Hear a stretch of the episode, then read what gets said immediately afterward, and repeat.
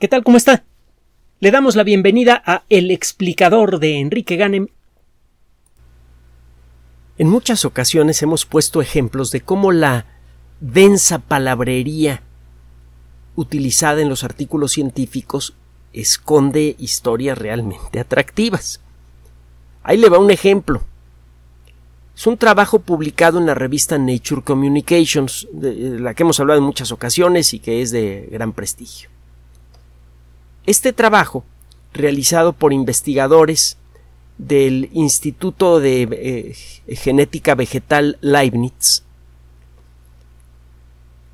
involucra un detalle molecular muy peculiar que encuentra usted en la punta de las raíces de algunas plantas.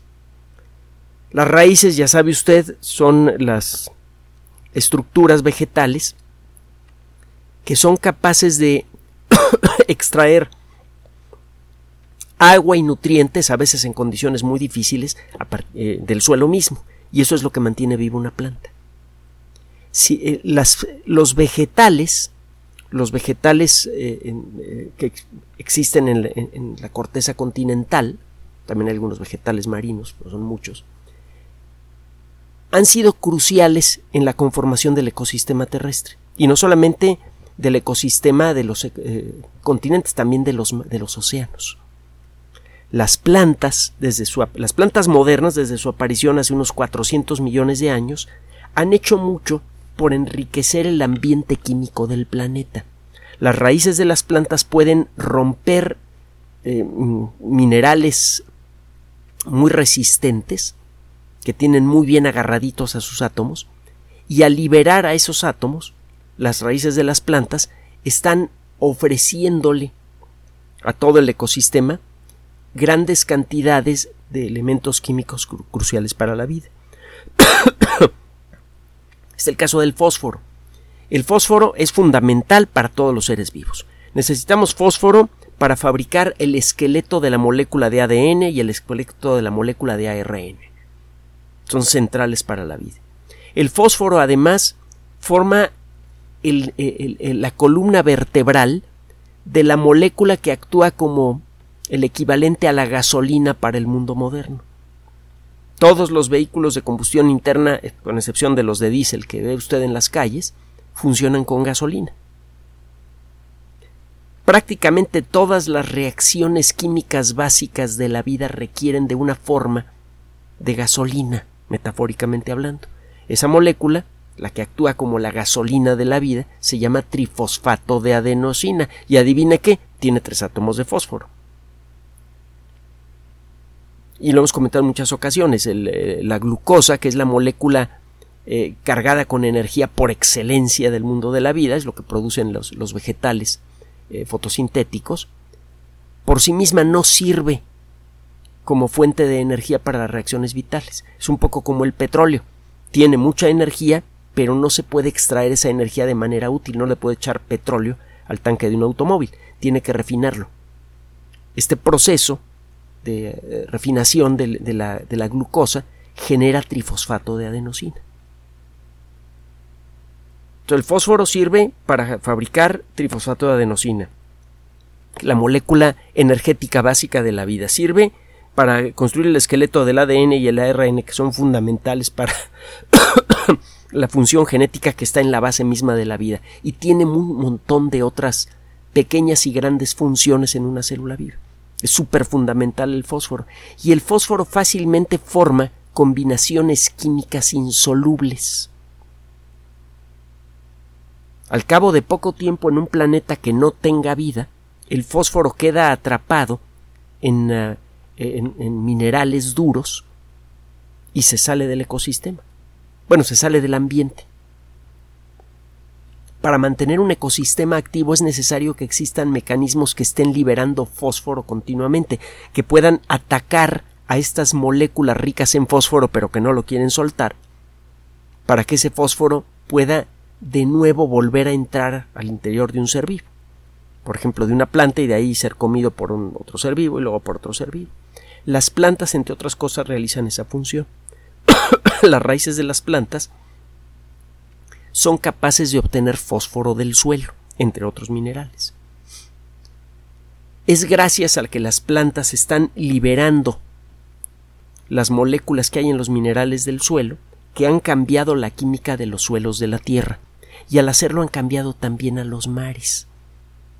La lluvia arrastra algunos de esos minerales, algunas de esas sustancias que han sido liberadas por las plantas, arrastra algo del suelo generado por las plantas y ese material va a parar al mar.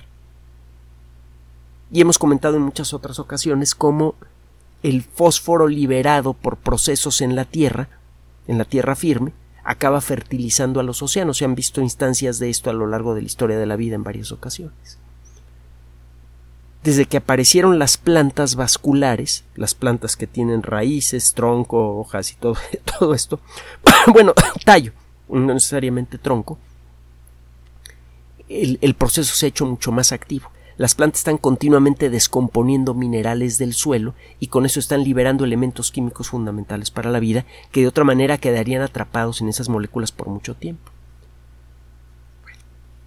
Estos investigadores se pusieron a estudiar un detalle pequeñito relacionado con la forma en la que las raíces obtienen fósforo. Recuerde que las raíces obtienen muchos otros eh, elementos químicos básicos para la vida, potasio, calcio, magnesio, etc. Pero bueno, se pusieron a estudiar nada más el caso del fósforo. Resulta que eh, las plantas utilizan una sustancia que se llama ácido málico para facilitar la liberación del fósforo del suelo.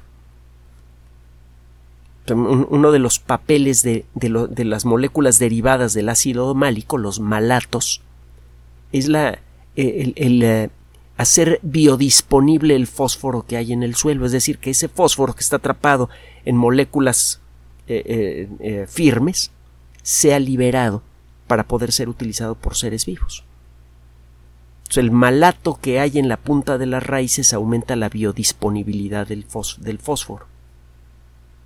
Y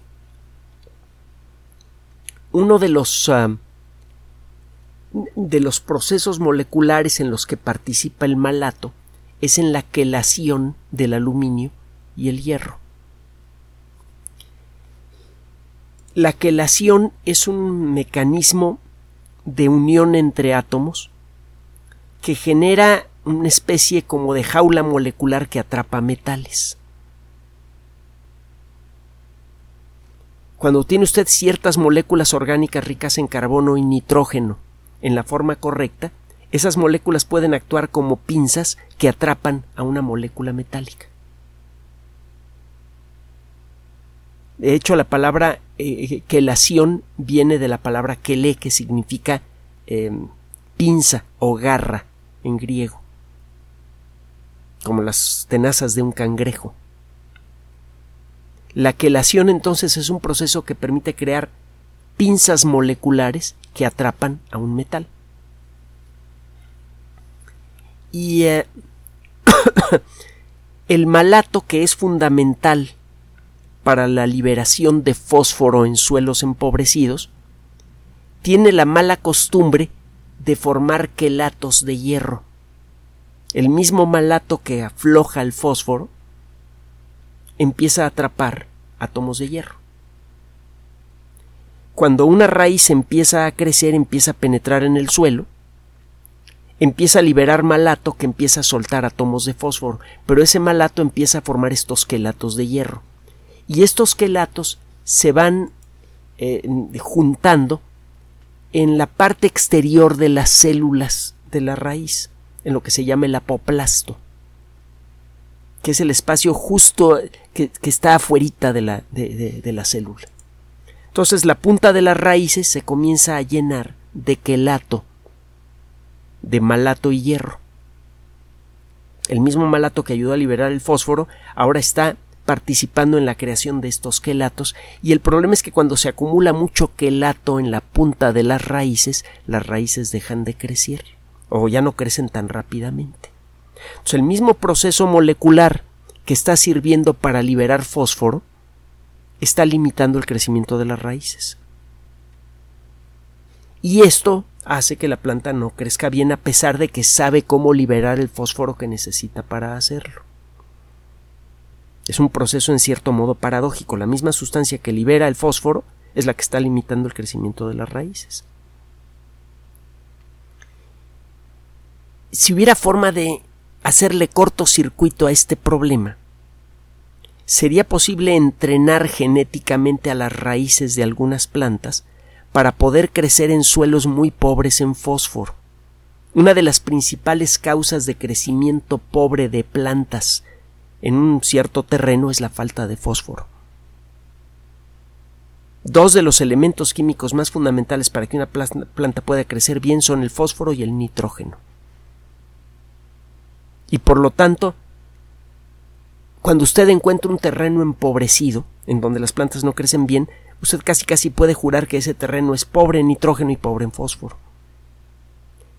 La falta de nitrógeno es relativamente fácil de subsanar.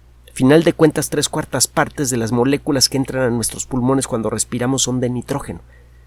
El 79% de las moléculas de la atmósfera terrestre son de nitrógeno. El conseguir nitrógeno en grandes cantidades para fertilizar de manera natural o no un terreno es relativamente fácil. Hay varias técnicas, la más importante es la de Haber-Bosch, que fue inventada en la primera mitad del siglo XX, que permite tomar el nitrógeno del aire y convertirlo en fertilizante, rico en nitrógeno. Con eso se resuelve el problema del nitrógeno con facilidad. El problema del fósforo no. El fósforo no es un elemento químico tan abundante, es mucho menos abundante, y es atrapado rápidamente en minerales. Es difícil encontrar fuentes abundantes de fósforo en la Tierra. Ya se están agotando, de hecho, y eso ya está empezando a limitar el desarrollo de la agricultura. Es necesario entrenar a las plantas a utilizar el poco fósforo que puedan encontrar en el terreno en el que se encuentran. Si quiere usted, por ejemplo, recuperar un terreno que ha sido destruido, por la actividad humana. Así que usted reforestar.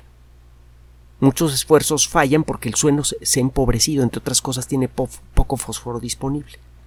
Tendría que usted tomar plantas nativas con las que quiere usted reforestar y entrenar sus raíces para que sepan aprovechar el fósforo que, el poco fósforo que tienen enfrente. Para eso sería necesario hacerle cortocircuito a este problema. ¿Cómo evitar que se formen estos quelatos de malato y hierro en la punta de las raíces que bloquean el proceso de absorción de fósforo y bloquean el proceso de extensión de las raíces. De eso se trata este trabajo. Este trabajo involucra involucró la identificación de algunas plantas que tienen genes que saben darle la vuelta al problema. Resulta que hay algunas ah, que en todas las raíces de las plantas hay unas enzimas, unas proteínas que saben realizar reacciones químicas que pueden destruir a estos malatos.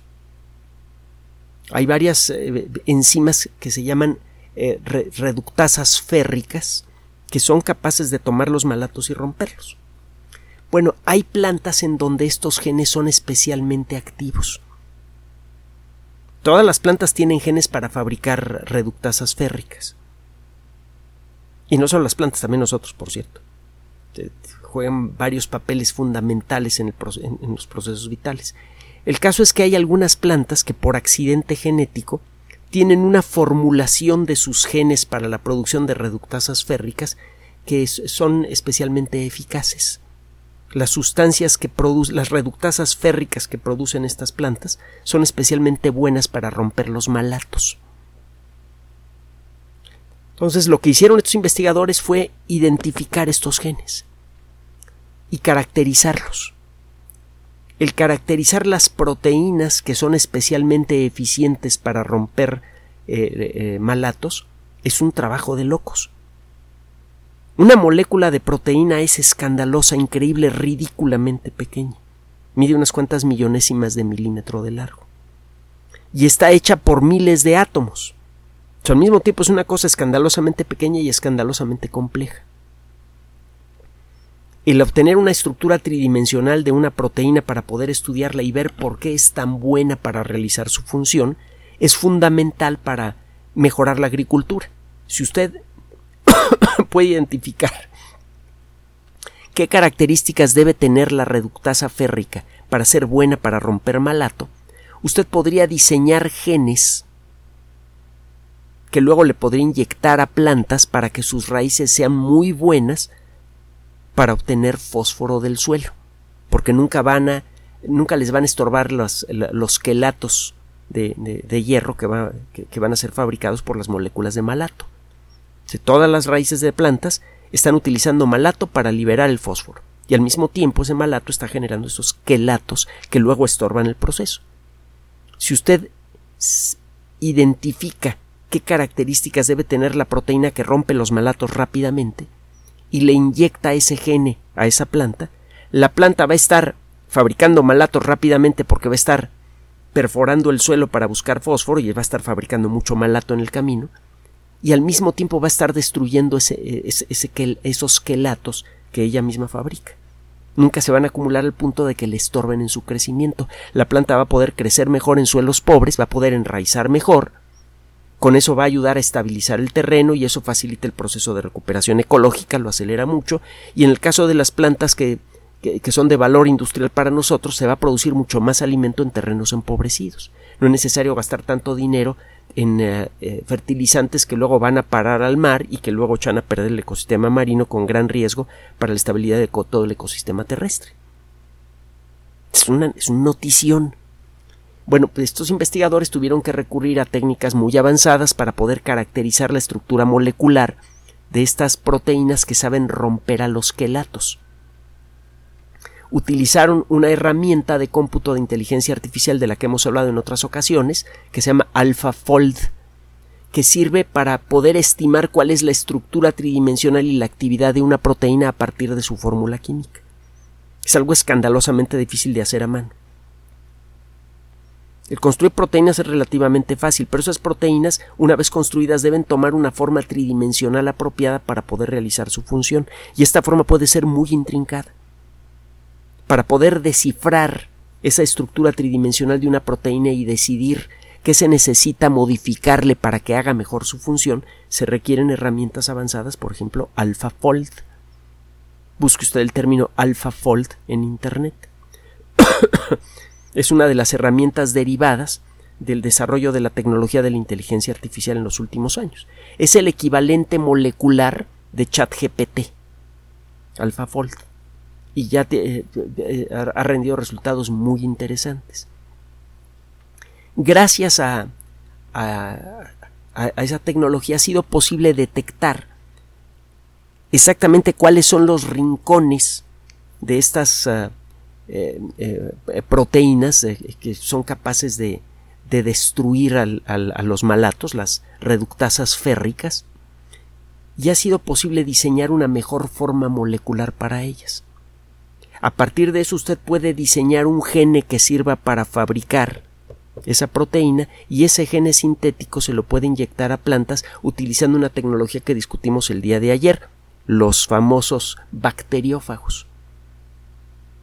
Entonces, esta suma de dos tecnologías permite acelerar en mucho el proceso de mejora en el funcionamiento de las raíces de plantas de todo tipo, tanto natural, tanto silvestres como plantas eh, eh, industriales. Con esto entonces se puede aumentar en mucho la productividad del campo sin aumentar el impacto ambiental de la agricultura, que es algo que urge hacer. Y por otro lado, podemos acelerar en mucho los procesos de recuperación ambiental de manera efectiva y segura. Dos de los retos más graves que tiene la sociedad humana, seguir produciendo alimentos sin destruir el ecosistema, ese es uno de ellos, y otro, recuperar de manera acelerada ecosistemas que hemos destruido, dos elementos cruciales para nuestro futuro tienen ahora una mejor solución gracias a este trabajo cuyos secretos están escondidos detrás de una palabrería densa. Si usted se pone a explorar los problemas que tiene mucha gente con la física, la química, las matemáticas durante la enseñanza media, va a encontrar que casi todos esos problemas tienen que ver con la terminología. El conocimiento científico está rodeado de una costradura pero delgada de terminología. Si usted logra perforarla y entender lo que dicen esas palabrotas, de pronto encuentra que los artículos que eran ilegibles se vuelven tan interesantes que le dan ganas de leerlos mientras está usted desayunando. En lugar de estar leyendo eh, eh, noticias en una tablet eh, y llenándose con eso de pura nota roja en la mañana. La lectura de los artículos científicos se vuelve apasionante. Y descubre usted detrás de esa fría palabrería un montón de historias extraordinarias. La historia de la vida, descubre la historia misma del universo, descubre los secretos básicos de la vida y usted mismo puede empezar a ver cómo esos secretos pueden ser utilizados para beneficio de la colectividad humana. Este trabajo tiene un montón de otros vericuetos. La misma tecnología, la misma cadena tecnológica que permite crear las condiciones apropiadas para que las raíces sigan creciendo en terrenos empobrecidos y que no sean saboteadas por las sustancias que ellas mismas producen, puede servir, por ejemplo, para generar mejores técnicas en la lucha contra el cáncer. Porque resulta que las células del sistema de defensa que están atacando a las células cancerosas muchas veces sabotean su propio propósito por un mecanismo molecular que en cierto modo es similar a esto que está sucediendo en las raíces de las plantas. Así que se podrían desarrollar incluso nuevas terapias efectivas contra el cáncer, inspirándose en un trabajo que involucra el estudio de lo que le pasa a la punta de las raíces de plantas que crecen en terrenos empobrecidos. Uno nunca sabe cuándo un trocito de conocimiento aquí va a tener aplicación acá. Y eso es otra de las cosas que hacen especialmente esperanzador, atractivo el trabajo científico. Cualquier pedacito de conocimiento es valioso. Y forma parte de, lo apasionante de la ciencia. Uno nunca sabe cuándo un pedacito de conocimiento va a tener aplicación. A lo mejor una cosa que usted descubrió en el mundo de la física de pronto tiene aplicación en el mundo de la medicina y usted ni se lo había imaginado. Es gracias a esta multifuncionalidad del conocimiento científico que nuestra capacidad tecnológica ha crecido de manera explosiva en el siglo XX. Y déjeme decirle algo ya para concluir. En el siglo XX avanzamos horrores en el, en el desarrollo de técnicas para producción de alimentos, la medicina, eh, la computación, la tecnología explotó en el siglo XX. Bueno, pues lo que sucedió en el siglo XX en términos tecnológicos es apenas el preludio de lo que se viene en el siglo XXI. Nuestra capacidad tecnológica está creciendo rápidamente gracias, entre otras cosas, al desarrollo de técnicas como estas que nos permiten entender a un nivel atómico lo que sucede con la materia. Entonces podemos esperar en los próximos años el desarrollo de tecnología fabulosa. Lo que tenemos que resolver es el problema social, el garantizar que los frutos del conocimiento científico generen beneficios para toda la colectividad y no solamente para un grupo pequeño de personas. Si resolvemos ese problema, queda garantizado un futuro brillante, positivo, realmente hermoso para toda la colectividad humana. Estamos a punto de contar con, de, tener en nuestras manos una tecnología increíble que va a poder extender en mucho nuestra vida, nuestra salud, nuestra riqueza colectiva. Y lo único que tenemos que hacer para convertir a esta tierra en un lugar decente para vivir es aprender a compartir los frutos del conocimiento. Gracias por su atención. Por sugerencia suya tenemos abierto un espacio en Patreon, el explicador Enrique Ganem, y en PayPal, el explicador patrocinio por los que gracias a su apoyo sostenemos este espacio. Puede usted descargar gratuitamente estos audios en formato MP3 en Spotify y en iTunes como El Explicador sitio oficial y en SoundCloud como El Explicador. Recuerde nuestras redes sociales de siempre, Twitter Enrique-Ganem y en Facebook Enrique Ganem sitio oficial, El Explicador y los grupos que usted ya conoce. Gracias.